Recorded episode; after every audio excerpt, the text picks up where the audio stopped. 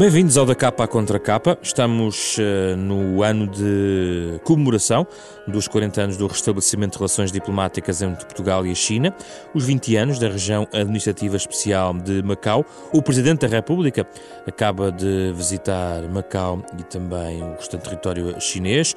Uh, o, o tema deste programa é exatamente Portugal, a China e a Europa. Esta relação de séculos uh, de história e de cultura, mas também trocas comerciais está no centro desta nossa conversa nos próximos 30 minutos.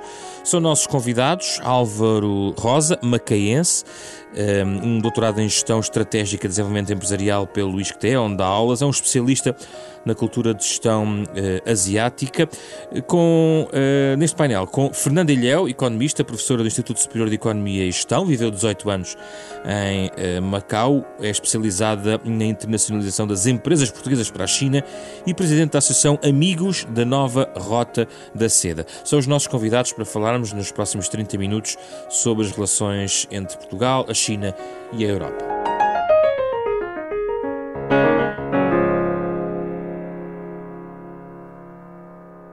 Obrigado pela vossa presença. Um gosto recebê-los aqui no Da Capa Contra Capa, esta parceria da Fundação Francisco Manuel dos Santos com a Renascença.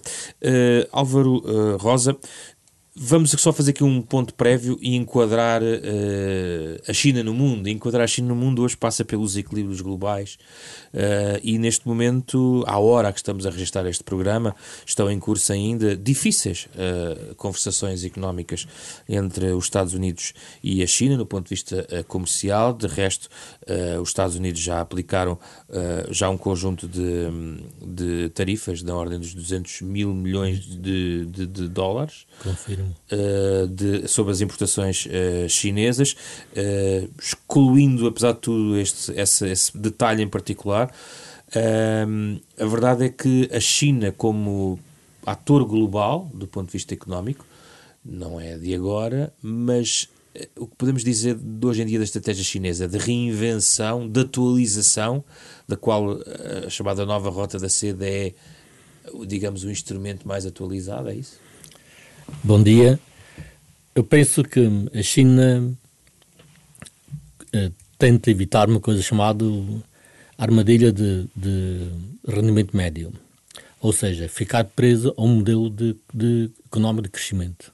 Portanto, a China tem que crescer, tem que encontrar novas maneiras de crescer, portanto, uh, daí reinventar a nova rota de seda, daí vir à Europa ir à África, etc. Ou seja, a China hoje tem necessidade de um posicionamento novo que não depende apenas das exportações como tem feito ao longo dos últimos 30 anos. Hum, quer posicionar-se em todo o mundo. Um líder uh, global. Naturalmente, né? a China naturalmente, tem uma ambição de, de estar presente em todo o mundo. Nada escapa, desde a parte económica, militar, até no espaço. Talvez, talvez, porque hum, a única maneira de, de ficar preso a um modelo económico. Portanto, é estar em todos os lados e o militar é necessário para proteger uh, o económico e o espaço representa amanhã. Portanto, a China tem que estar presente, tem que conquistar o mundo, tem que conquistar o espaço para garantir o amanhã da China. E para isso é necessário, é necessariamente, uh, há que passar por uma confrontação com os Estados Unidos? Eu penso que não é confrontação que a China procura. A China não é um país que procura confrontações.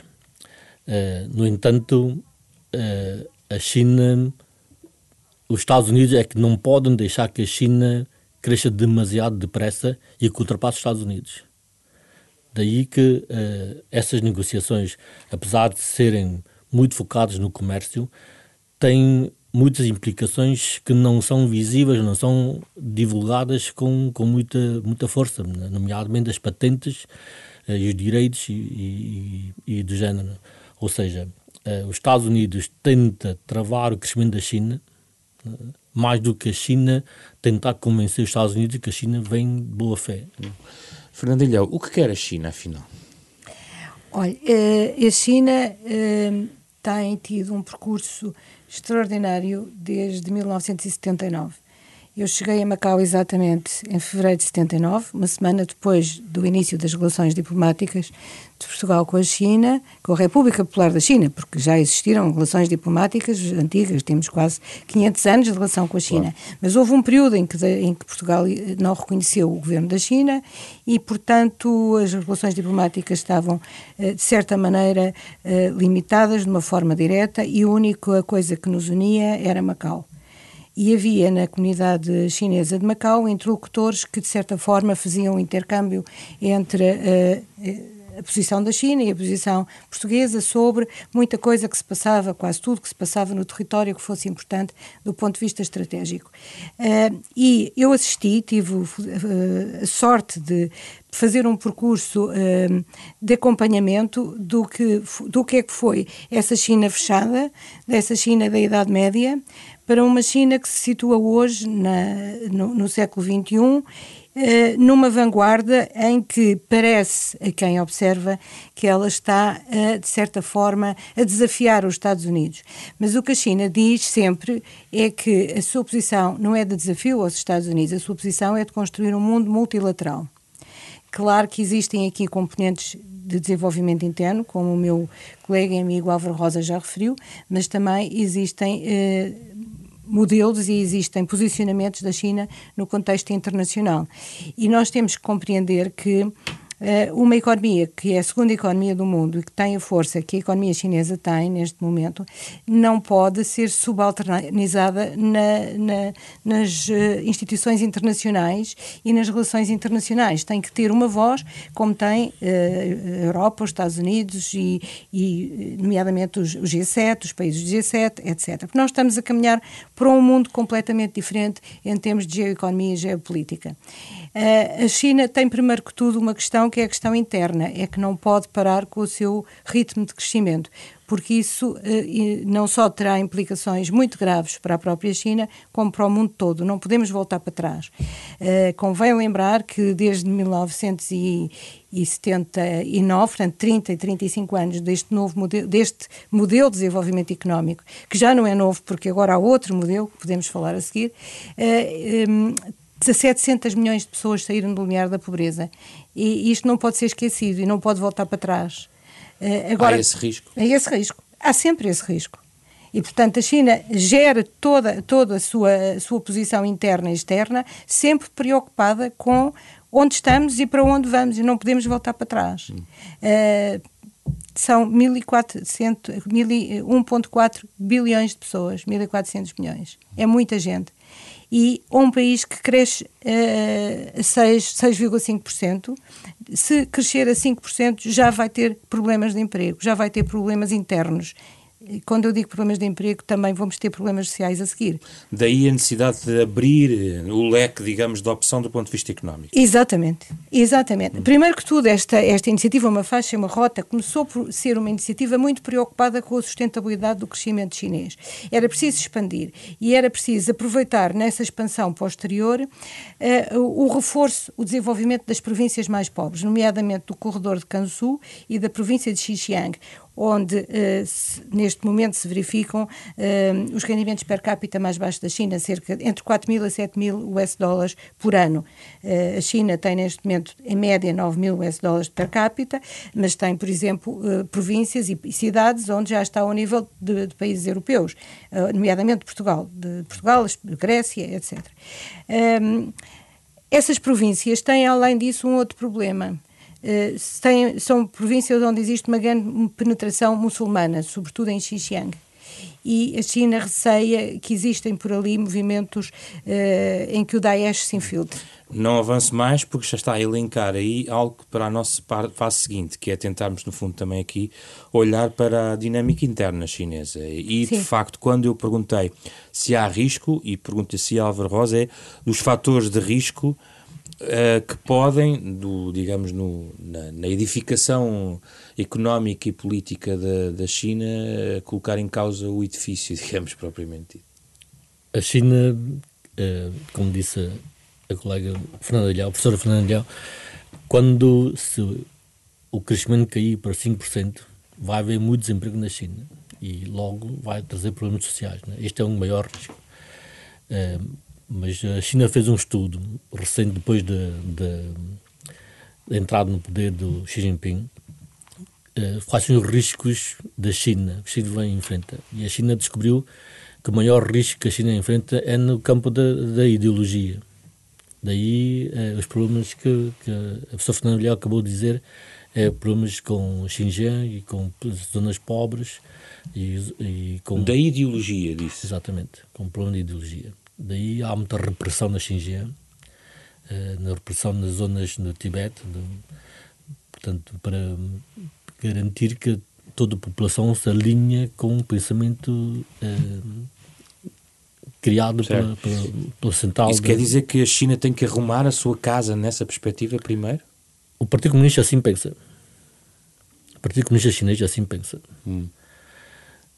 É, que todos alinhem pela diapasão de, do, do Partido Comunista. Mas isso vai demorar algum tempo, isso é muito difícil nos tempos Sim, modernos. é verdade, mas eles trabalham nisso, né? eles preparam, prepararam-se, né? a China é uma meritocracia, eles prepararam-se e vão preparando e vão preparando as populações para alinhar com, com esta filosofia chinesa. E onde é que entra o desafio democrático da China? Não estou a falar demográfico, mas democrático. Eh, eu não sei se o povo chinês precisa de democracia. No entanto, há ensaios de democracia no Partido Comunista, né? ou seja, nas eh, eleições locais ou dentro das estruturas bases do partido, há eleições. Né? Apesar de serem eleições e os candidatos não são livres, são membros do partido. No entanto, eleições controladas. Sim, mas há um ensaio. Eles China fazem ensaio das eleições né, para ver uh, o que é que se pode sair por aí fora. Por exemplo, o, o Macau e Hong Kong são duas regiões especiais. Há eleições para o chefe executivo. Portanto, uh, não sendo China, China, são regiões especiais administrativas. No entanto, é uma forma de China ensaiar como é que se processa a democracia, como é que, é, como é que se pode tornar previsível o comportamento das populações e como é que se pode melhorar o sistema. Hum. Portanto, eh, isto, Uma democracia à chinesa, digamos assim. Podemos assim dizer, não, é? não, não há sistemas políticos perfeitos, mas a uhum. China tenta ensaiar o seu sistema. Certo. Gostava de ouvi-la sobre isto, Fernandinha.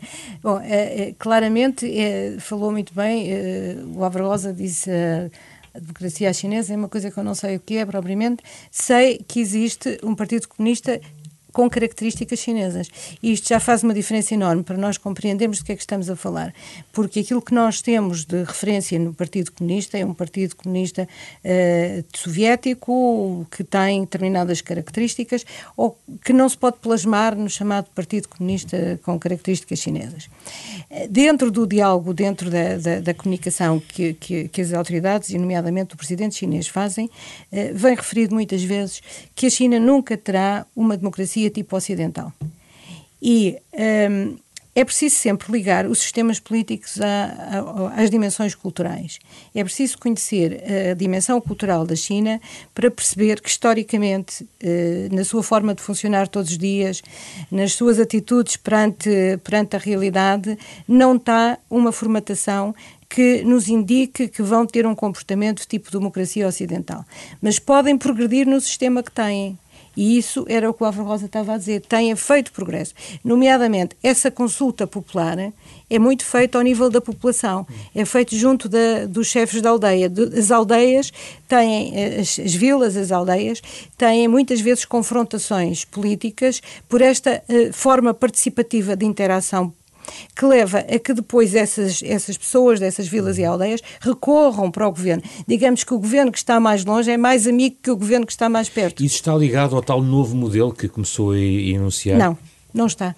Uh, o novo modelo que eu estava a falar é um novo modelo económico. Uhum. Nos primeiros 30 anos, a China uh, teve como modelo económico a industrialização, a urbanização, baseada no investimento direto estrangeiro. Portanto, era preciso atrair para a China as cadeias de valor global e foram essas cadeias de valor global, lideradas por empresas americanas, europeias, japonesas, que levaram para a China a tecnologia, o capital e os mercados. Uhum. E isto foi o suficiente para Uh, dinamizar todo o grande, grande exército de mão de obra chinesa de baixíssimo preço, de baixíssimo custo. Em 1979, o per capita na China eram cerca de 178 US dólares. Portanto, estamos a ver os níveis a que estamos a falar de custos e com uh, facilidades enormes em termos fiscais e de concessão de terrenos para a construção de fábricas, etc. Esse modelo foi crescendo e suportou uh, este crescimento da China uh, praticamente com taxas médias de crescimento de 10%, anos, 10 ao ano, hum. durante 30 e tal anos.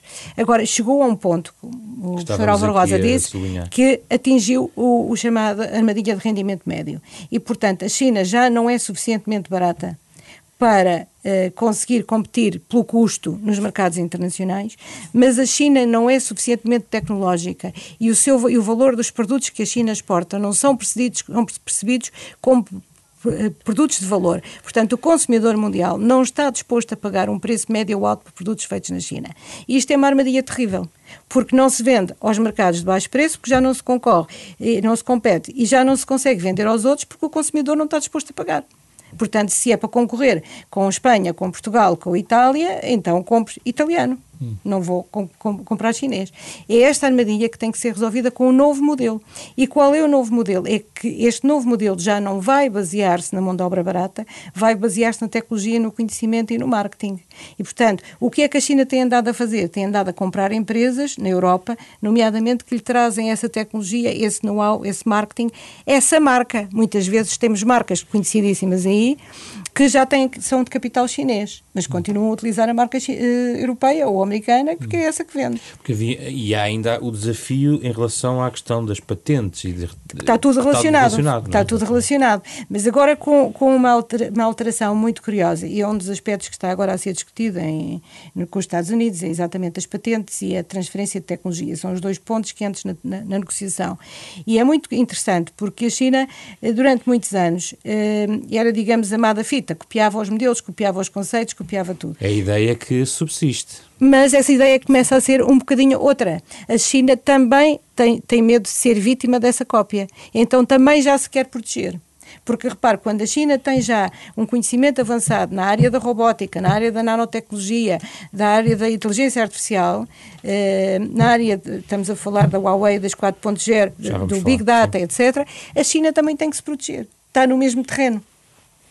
Portanto, as coisas estão-se a alterar. Agora, a China, economicamente, está a fazer um passo gigantesco, não para atrair as cadeias de valor global, mas para liderar as cadeias de valor global. Hum. E isto altera completamente as regras de relacionamento económico. E aí também entra esta nova rota da, da seda, digamos assim. Também, eh, esta rota da seda, como eu disse, começou por ser este, o chamado revitalização das antigas rotas da seda, que, como se sabe, foram ah, rotas de grande riqueza e de grande desenvolvimento e de grande ah, troca cultural e religiosa e comercial e tudo passou por ali.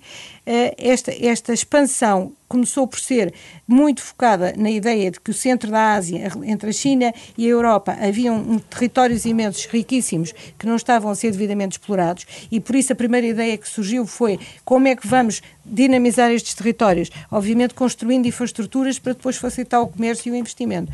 Mas isso rapidamente foi ultrapassado para um nível superior, quando em 2017 Xi Jinping se sentou em Davos para fazer o seu discurso e teve a deixa de, do, dos americanos, do presidente Trump, dizendo que uh, o protecionismo era, era a norma para os Estados Unidos, a América primeiro, hum. então Xi Jinping faz um passo histórico que diz nós, chineses e europeus, não podemos deixar que a globalização volte para trás. Ora, está. Nós vamos liderar este processo. E aqui entra, falou em europeus, e eu quero trazer este debate para a Europa, Álvaro a Rosa.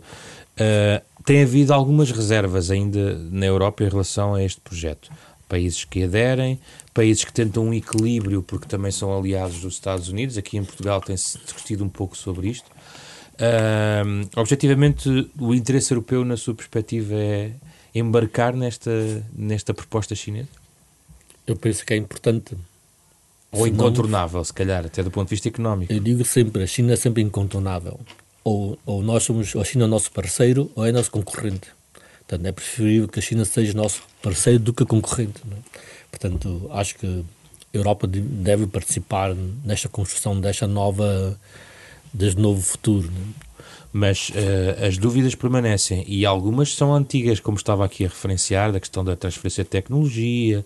Uh, há um esforço por parte da China de resolver esse, essa, vou chamar-lhe até uma má fama, porque também falou um bocadinho da questão do, dos consumidores em relação à qualidade do produto chinês. Sim. Naturalmente. A Alemanha tem feito uma campanha de não permitir que a China compre empresas europeias de, de índole tecnológica, exatamente por causa de, das patentes. Uh, mas eu penso que isso no futuro vai ser cada vez mais difícil de evitar. O Open Access e, e a tecnologia cada vez mais transparente para, para a economia, portanto, não proteger não resolve. Né? Temos que encontrar novas formas de acrescentar valor aos produtos, novas formas de, de dinamizar uh, uh, os serviços e não preocupar-se com, com a tecnologia. Hum. Porque tecnologia, o ensino, os livros, todos leem os mesmos livros. Portanto, mais 10 anos, a competência na, na tecnologia, na, na, chamada inteligência artificial, todos agora estão a investir nisso. Mas talvez o problema não seja a competência, mas a propriedade da tecnologia, a capacidade. Quando discutimos o caso Huawei, que é no fundo o acesso à rede 5G, no fundo à próxima rede, e a maneira como esse debate está a ser feito, o problema é a China de ter o acesso a um conjunto de Mas dados podemos centrais. pensar mais longe, né? por exemplo, a Samsung não faz investigação em 5G. A, a, a Samsung, desde que a 4, 4G nasceu, está a fazer investigação em 6G. Né? O que quer dizer, a Samsung diz 5G e fica para vocês, fica para os outros.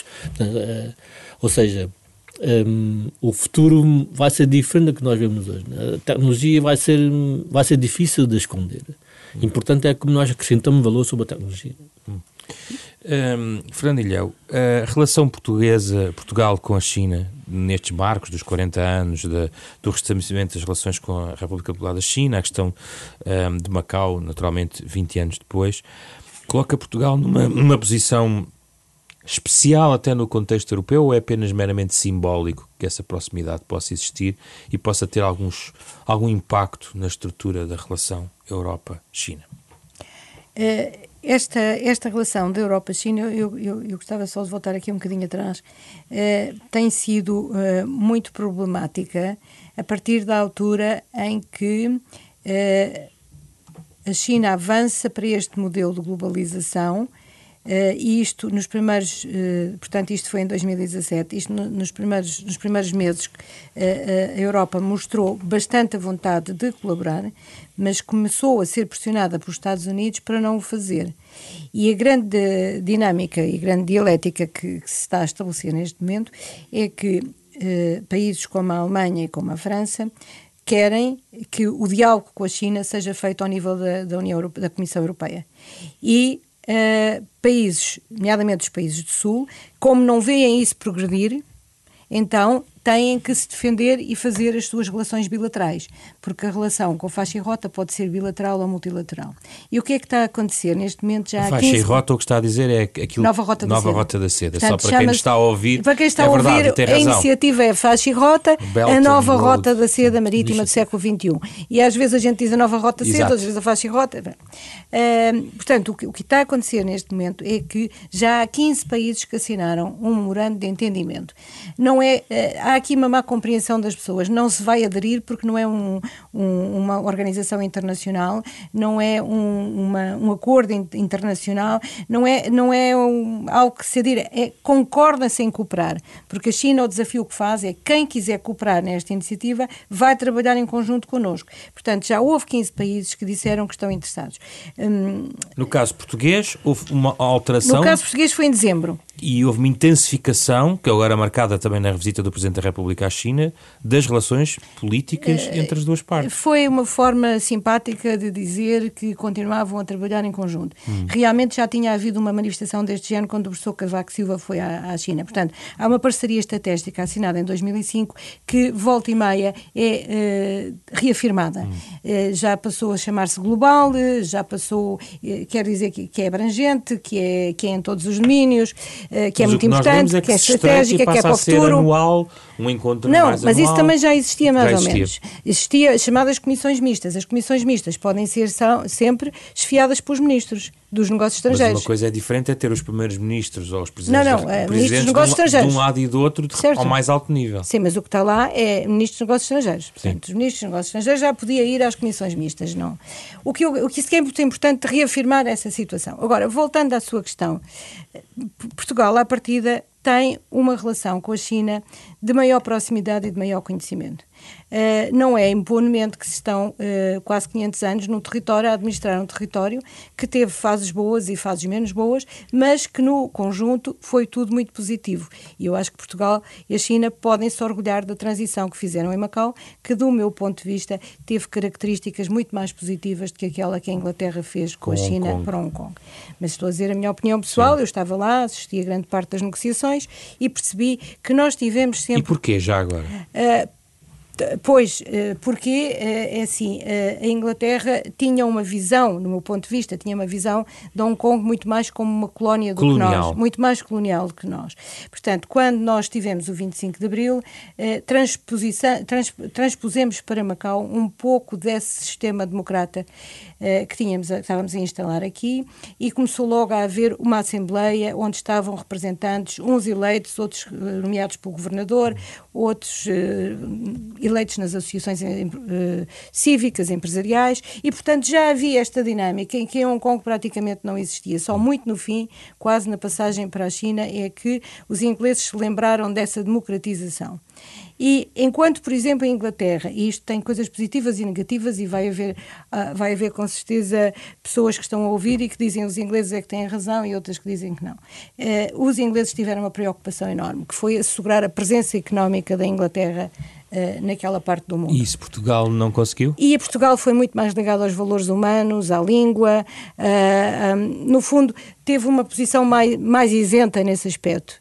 E, e não conseguiu. Não conseguiu porque não, não há grandes eh, interesses económicos. Ainda hoje em Macau da parte de empresas portuguesas. Também é diferente, quer dizer... O, Também é diferente o nosso tecido empresarial. É e a escala, diferente. e o nosso tecido empresarial.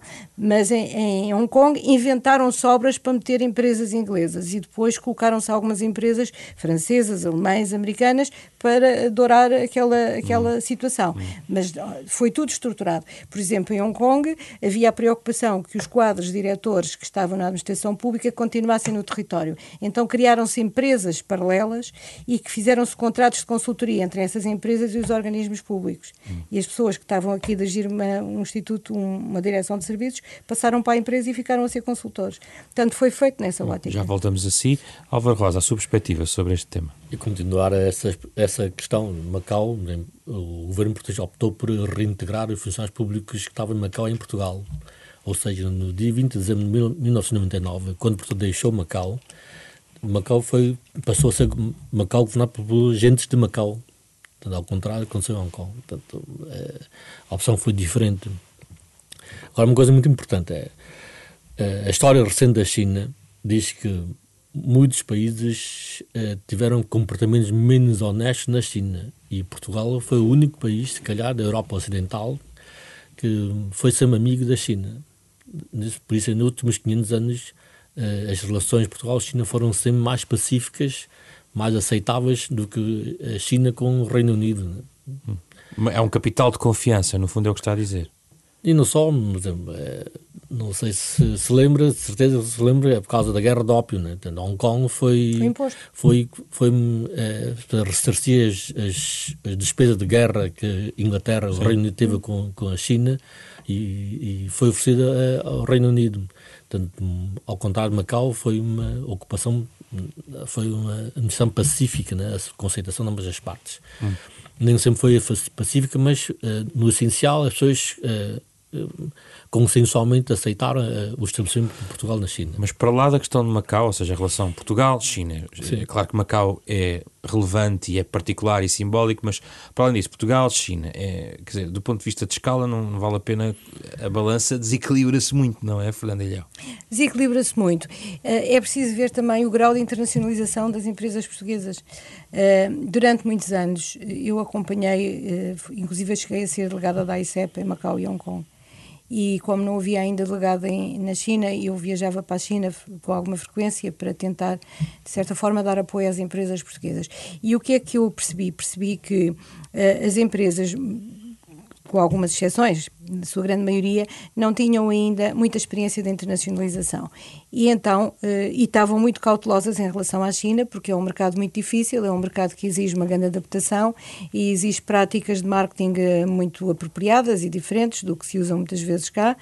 E então as empresas tentavam eh, entrar no mercado pela via de menos risco, o que é normal numa empresa Portanto, iam sempre para a via da exportação indireta ou direta. Através de um parceiro no terreno parceiro local. de um parceiro no terreno natural, etc. E não eh, faziam, e não iam fazer aquilo que na altura era a regra para entrar no mercado chinês, que era o investimento. A forma de entrar na China Uh, foi sempre muito mais via investimento direto estrangeiro do que uh, via exportação. Mas Portugal não tem capital. Portugal não tinha muito capital, sobretudo não tinha muita coragem para dar esse passo, porque ele era considerado importante, uh, arriscado. Uh, podia pôr em causa as empresas, etc. Portanto, as empresas foram muito cautelosas e não estavam habituadas a entrar no mercado. Dessa forma, por exemplo, os americanos e hoje em dia os chineses entram preferencialmente nos, nos outros países via investimento compram empresas que já existem, fusões, aquisições. Mas lá está, o capital é muito superior, é o que quer dizer. O capital é muito superior, mas não quer dizer que não se pudessem instalar, porque o investimento não é preciso ser em fábricas. Por exemplo, vou-lhe dar um exemplo, a Zara, que tem um, é um mundo eh, já muito sofisticado e de uma grande dimensão, mas a Zara quando começou na China, já foi há, um, há uns anos, relativamente grandes, a China não era tão aberta, o mercado de consumo não era tão forte, e eles começaram por fazer uma loja em Xangai, num centro uh, comercial muito sofisticado, para mostrarem o seu posicionamento de alta qualidade, porque só um número muito pequeno, porcentagem muito pequena de pessoas na China tem poder de compra para produtos importados. E, portanto, esse segmento tem que ser tratado sempre quase como se fosse de luxo, ou mastiche, que é o chamado luxo massificado. Portanto, esse, é, a Zara fez exatamente isso. Começou em Xangai, num centro de grande prestígio. E o que é que fazia em Xangai, além da loja? Tinha um, um, uma espécie de um armazém onde fazia as etiquetas, as embalagens, etc. Estava a investir. Para a China, ela era o investidor. E, portanto, passou a ser uma empresa registrada na China, passou a ter uma proteção local. Não era um exportador que punha lá os produtos e não fazia mais nada. Acrescentava valor. E, e este, isto não é assim tão complicado, não é assim tão dispendioso, mas uh, era algo que as empresas portuguesas tinham alguma dificuldade. Agora estão mais à vontade no mundo internacional e espera-se que possam ir por esses caminhos. Álvaro Rosa, como é que os, as empresas portuguesas podem chegar ao mercado chinês, na sua perspectiva? Estão a chegar, desde carne de porco, vinho e por aí fora. Eu acho que o mundo, Mas o parceiro Portugal local não muito. é essencial? Ainda é, ainda é, por causa da, necessidade de adaptação do produto ao, ao mercado. Mas hoje eh, nós temos empresas globais, né? nós, basta pensar que... Eh, Sobretudo no mundo digital, digamos assim, na, na nova economia digital. Sim, nós vemos no calçado, Fly London, eh, as, as Josefinas são empresas pequenas do, do, norte do país que estão no mundo. Portanto, ou seja, hoje tem uma atitude para a introdução que não é igual a 1980 como a professora Fernando já estava, estava a falar. Portanto, hoje Portugal, se quiser a China, hoje a distância não conta e o dinheiro também não conta. Há sempre dinheiro e há sempre parceiro na China para fazer. O importante é, é, é ter alguma audácia, alguma vontade e acho que está a cada vez ter mais. Portanto, e isto está a acontecer cada vez mais. Eu posso acrescentar aí uma coisa muito interessante. É, o que estávamos a falar de parceiro local, é, depende tem que se analisar a situação caso a caso hum. e não é obrigatório ter uma João Ventures. Essa história da João Ventures já passou para trás há muitos anos. Agora, tem que trabalhar com a população local. Agora, uh, o que eu ia dizer que é interessante é que essa operação de Xangai, da Zara, durante muitos anos esteve à frente uma senhora portuguesa de Braga. Portanto, isto quer dizer que nós temos talento, que nós temos, de certa forma, uma relação com este mundo que pode ser aproveitado para as nossas empresas. Hum. Mas, é uma, mas é um contexto muito diferente daquilo que a minha empresa portuguesa está habituada, Álvaro Rosa. Imagino, maneiras de trabalhar, a cultura de trabalho, a organização do trabalho é muito diferente daquilo que estamos habituados e, e, e pode até chocar, se calhar, não? Hoje a juventude já não pensa assim. A não? juventude isso é muito mais fácil. A adaptação cultural é mais difícil para a geração anterior do que na geração mais, mais nova. Nós sabemos há muitos arquitetos portugueses trabalhando na China, muitos mesmo em Xangai, em Cantão, em Pequim, muitos arquitetos portugueses. Uh, há Consta-se que há mais de 30 treinadores portugueses na China, portanto, ou seja, eh, a juventude não, não tem medo da adaptação. Está cultural. a haver alguma área estratégica essencial, daquelas que saltam aos seus olhos sobre uma oportunidade de ouro que tem que ser aproveitada? É na área da tecnologia e informação. Hum. Como a Critical Software está a trabalhar para a NASA, a China tem os melhores exemplos de, de, de inteligência artificial Portanto, é aí que devemos apostar. Hum. Portanto, e nós temos muito bons engenheiros de, de, de sistemas de informação. A mesma questão para si e gostava só que me explicasse a questão da dificuldade do mercado. Falou que o mercado é muito difícil na China. Sim, o mercado é muito difícil. Olha, temos que, para já, não podemos falar no mercado em geral. Temos que falar, sobretudo, do mercado urbano e temos que ver qual é o segmento que tem maior poder de compra neste momento e que é mais fácil de aceder. São os millennials. Os millennials são 25, 22% da população chinesa, são os que têm maiores rendimentos per capita, são os mais viajados, são os mais educados e, portanto, é, é, é esse deve ser o nosso target. E, e, e eles têm é, exigências mais globalizadas, portanto, é, é mais fácil fazer uma oferta do que para uma, uma, uma, uma população mais empobrecida ou mais velha, que ainda exige muito a relação cultural, portanto, a adaptação àquilo que estavam habituados. Além disso, essa população não só tem menos rendimento, como eh, não tem hábitos de consumo como a geração do milénio. Portanto, primeiro que temos que ver qual é o segmento para, para onde queremos ir. E depois temos que nos posicionar sempre, como eu estava a dizer há pouco, com produtos sofisticados e de qualidade tecnológica, de design. Portanto, temos que fazer uma aproximação Uh, no posicionamento. E isto é fundamental. Se depois quisermos entrar no grande mercado, já lá estamos, já, temos, já somos uma referência. Mas não temos capacidade para ir ao grande mercado? Nós temos capacidade, porque a primeira coisa que, que nós temos sempre como, como, como obstáculo uh, é que não temos capacidade. Mas a capacidade, o que é? Capacidade quer dizer é responder à procura. E um músculo de capital não, e financeiro. Claro, eu, se eu tiver procura, se eu tiver o produto certo, se eu tiver o modelo e o conceito de negócio certo, eu não preciso fazer tudo em Braga. Eu posso fazer uma parte em Braga, por exemplo, o produto de mais alta qualidade, e posso fazer produtos até que eu depois faço um downgrade e começo a fazer produtos até com marcas locais. E posso produzi-los na China, ou no Paquistão, ou no Vietnã. Eu tenho é que ter o cliente, eu tenho é que fidelizar o cliente. A partir daí, eu vou escolher o sítio onde vou fazer as diversas partes do produto. Posso acabar aqui, fazer uma, parte lá. Portanto, é chamada de cadeia de valor global é hoje em dia a palavra-chave na estratégia de qualquer empresa. E uh, os bons empresários sabem muito bem como é que a vão gerir. Hum. É preciso é ter o cliente. Portanto, é por aí que nós temos que realmente pensar. Não é que não conseguimos, não temos capacidade, porque senão não vale a pena sair aqui do sítio onde estamos. Mas lá é? vai pagar salários mais baixos, em alguns casos? Em alguns casos, porque se quiser, por exemplo, um engenheiro especializado ou um economista, ganha tanto ou mais do que em Portugal. Portanto, essa ideia também do mais baixo depende. Se não for qualificado, Sim, e também tem que ver onde é que ele está. Já não está em Xangai, nem em Pequim, nem em Cantão. Ele já está nas tais províncias mais pobres, mais para o interior. Que há aí, digamos, um foco a crescer de oportunidades. Existe aí também um foco de dificuldades, porque é muito mais difícil trabalhar nessas áreas menos ocidentalizadas, porque, obviamente, a relação com, com, a, com, os operários, com os fornecedores locais, etc., é eh, mais, é mais difícil. difícil. E aí o desafio é mais de infraestruturas nessas zonas? Não, é tudo. Não? Eu penso assim, a China não... É difícil se nós não conhecermos, né? ou seja, é, costuma-se dizer os chineses não fazem negócio com pessoas que não conhecem.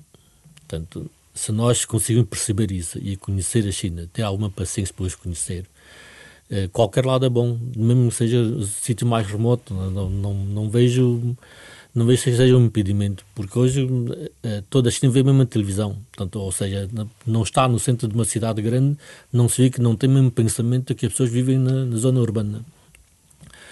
Mas há uma parte cultural que não se muda, é, é aquela, é, é, como acabei de dizer, é, nós temos, eles só faz negócio com quem conhece. Portanto, nós temos que adaptar a esta maneira de pensar, ou seja, tem que ir à China, tem que ficar lá, tem que conhecer para criar seja o que for. Não, continuo a defender. Uh, Portugal não pode vender produtos baratos, como a Fernanda Miguel também acabou de dizer. Portanto, e o futuro está na tecnologia. A tecnologia pode ser em cooperação. Portanto, é, e nós uh, somos muito bons nessas áreas, é aí que nós podemos entrar e ter uma posição e ter um negócio diferente no futuro. Hum. Estamos a terminar o nosso programa, vamos ouvindo a música de Mário Lajinha, no genérico original deste programa, e é sempre nesta altura, no final, que peço algumas sugestões a quem nos a quem recebemos aqui no programa sobre o tema que estamos aqui a falar. Fernando Ilhéu, quer sugerir-nos algo uh, aos nossos ouvintes uh, sobre a China, Portugal? O que é que quer sugerir? Eh, sim, eu gostaria, falou-se muito pouco, de, de, não houve tempo para falarmos da importância desta iniciativa Uma Faixa e uma Rota para, para Portugal e para as empresas portuguesas e eu iria sugerir dois livros que têm a ver com, esse, com, esse, com essa temática. A China e a revitalização das antigas rotas da seda, um novo vetor de comércio mundial e o New Silk Road, do Peter Frankopan. O primeiro é um livro editado eh, coordenado por mim e para a arquiteta Leonor Janeiro e editado pela, pelo Instituto Internacional de Macau e para a Associação Amigos da Nova Rota da Seda. E o New Silk Road eh, é um livro fantástico que nos aponta para eh, não só o que se passou no passado à volta das, destas rotas da seda, como também aquilo que se perspectiva para o futuro na, nesta, nesta, nesta ligação entre os povos. Álvaro Rosa encontrar-se muito mais pelas pessoas. Há um filme muito interessante que não passa no, no, no circuito comercial, mas está na, em, em clubes de vídeo, que é Crazy Rich Asian. Eh, é um filme sobre um casamento impossível de uma americana, uma chinesa americana eh, em Singapura, mas eh, esse singapurano também é de ascendência chinesa. Vale a pena perceber como é que eles se comportam, como é que, como é, o que é que eles apreciam e como é que a juventude vê. Há um livro muito interessante publicado pela City University of Hong Kong, que é 5000 Years of History and Civilization, 5 mil anos de história e civilização china. É um livro não é, é um livro diferente de, de outros livros de história, é um livro que encontra passagens eh, de, de reis, de imperadores, eh, de relações com, com as concubinas, etc. Portanto, ou seja, para além da história, tem, tem história da história e traz a filosofia chinesa. Portanto, é uma boa forma de aprender sobre a China. Muito obrigado pelas vossas sugestões. Álvaro Rosa e Fernando Ilhéu foram os nossos convidados. Falámos aqui de Portugal, da China, da Europa e muito mais a falar de um tema de um país tão vasto, sobretudo como é a China. Para ouvir de novo, se algo sugeriu uma, uma pesquisa adicional, pode eh, consultar o, plataformas digitais onde este programa estará em podcast, como é habitual, para além da sua transmissão semanal às nove e meia da manhã de sábado. É um programa da Renascença em em parceria com a Fundação Francisco Manuel dos Santos. O da capa à contracapa regressa na próxima semana, esta semana de novo e como é habitual com Carlos Alberto Vermelho, André Peralta, Ana Marta Domingos e José Pedro Frazão.